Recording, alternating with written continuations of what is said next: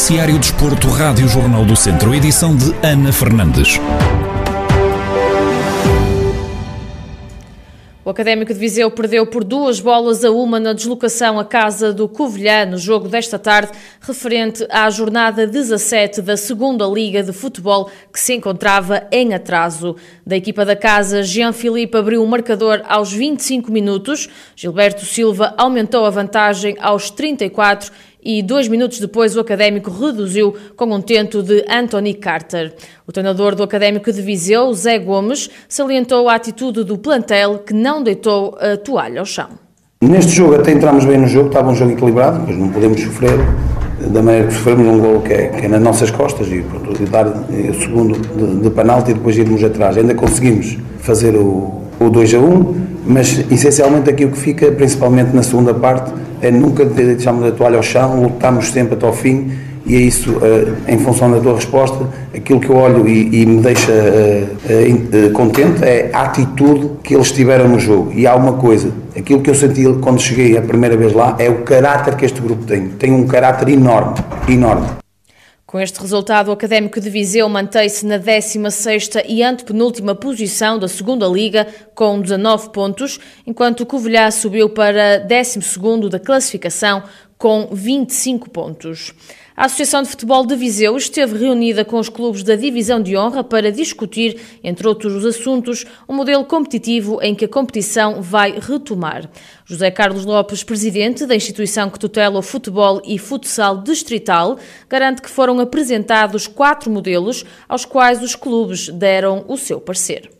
A reunião, portanto, foi marcada da, da, direção com, com os clubes, da divisão de honra, para ouvir os clubes, tendo em conta que os modelos competitivos que estavam e tendo em conta este confinamento não vão ser possíveis de, de concretizar. O gabinete técnico apresentou à direção estes quatro modelos, eh, a direção eh, deu o aval e decidiu-se ouvir os clubes sobre estes modelos. E realmente ontem os clubes pronunciaram-se e, eh, e realmente, como diz, dois clubes foram favoráveis ao modelo 1 e uh, 10 ao modelo 2 e houve 6 que não, uh, não, não, não se manifestaram realmente com qualquer modelo. Portanto, isto foi o que foi. Foi, uh, foi nós ao escutarmos, hoje vamos reunir com a primeira e depois vamos tomar em reunião de direção a decisão que achamos tendo em conta todos os, os aspectos positivos e negativos dos vários modelos discutidos, aquele que melhora ao alcance uh, quer para os clubes, quer para a associação, em termos de desportivos da Associação Futebol de Visão. Apesar do parecer favorável de 10 clubes ao segundo modelo, José Carlos Lopes garante que a decisão final ainda vai ser tomada pela Associação de Futebol de Viseu os modelos que o Gabinete Técnico apresentou à direção e que nós, e ontem que apresentámos aos clubes, todos os modelos, tendo em conta o início do ano e a pandemia, nós eh, resolvemos todos os modelos, penso que são bastante favoráveis para os clubes. Qualquer modelo que estava em competição era de acordo com os clubes, uns mais, outros menos. Portanto, a direção eh, tomou nota de, deste, de todos os considerandos dos clubes e, em sede própria de direção, vai tomar a decisão e vai comunicar assim que possível aos clubes essa decisão. Ainda não está nenhuma decisão decisão tomada. É a direção que vai tomar essa decisão. O modelo 1 defende que deve ser terminada a primeira volta do campeonato e homologada a classificação final depois disso, havendo assim subidas e descidas. Já o modelo 2, que foi o que teve um maior número de pareceres favoráveis, define que as seis equipas com maior coeficiente de pontos vão discutir uma série de campeão e que não haverá descidas, podendo as restantes equipas optar por continuar ou não a competir esta época.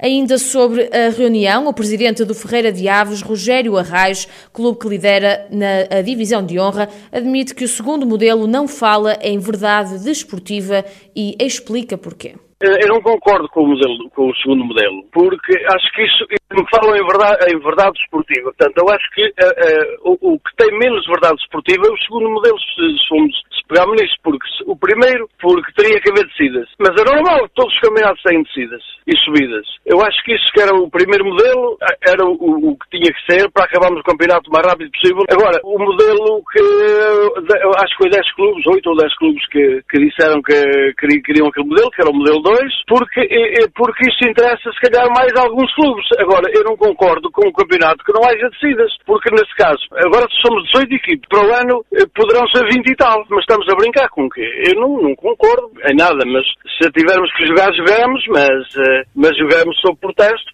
Rogério Arraes assume ainda que isto é brincar ao futebol e diz que, tendo em conta o modelo escolhido, o clube vai decidir se continua a jogar ou não. Isto é brincar, é brincar ao futebol, simplesmente, mais nada. É brincar ao futebol. Agora, a associação que tem a batata quente da mão, a associação que terá que tomar uma decisão e certamente irão tomar a que entendem que, se, que, que será a melhor. Eh, nós concordamos ou não, vamos ter que esperar para ver e depois eh, teremos que decidir, temos 15 dias para decidir se jogamos, entramos ou não nesta forma do campeonato. Nos próximos dias, a Associação de Futebol de Viseu deve pronunciar-se com uma tomada de posição final. Recordar que esta noite os clubes da primeira divisão distrital também vão ser ouvidos. Fechamos pelo Campeonato de Portugal. Hoje o Castro Daire tem deslocação à casa do Vila Cortês, em jogo referente à jornada 16 da Série D, que estava em atraso. Em declarações exclusivas à Rádio Jornal do Centro, o treinador Vasco Almeida lembra que, ganhando este encontro, o Castro Daire vai sair da zona de despromoção. Sabemos que os jogos são todos difíceis, apesar do, do Vila Cortês uh, ter poucos pontos, já nos roubou pontos a nós em nossa casa e para isso, para isso estamos, estamos, estamos avisados. Agora realmente é um jogo que, que é meio da semana, só nós é que podemos fazer pontos e necessitamos muito deles para, para, sair, para sair da zona de promoção e se realmente nós ganharmos, uh, temos, a, temos a certeza que vamos sair. Vasco Almeida mencionou ainda o facto de ter jogos em atraso e ter a oportunidade de somar pontos quando as outras equipas já já jogaram.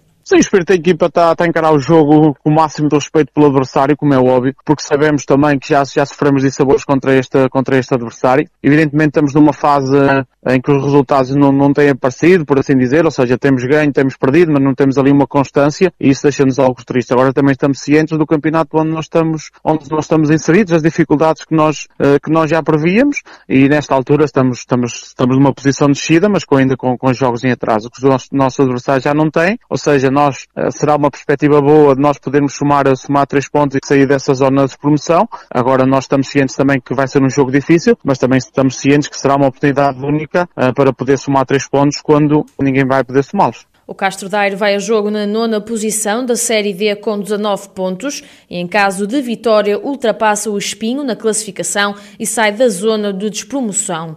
O Vila Cortês é 12 e último classificado desta série com apenas 4 pontos. O jogo está agendado para as 7 e meia da tarde de hoje.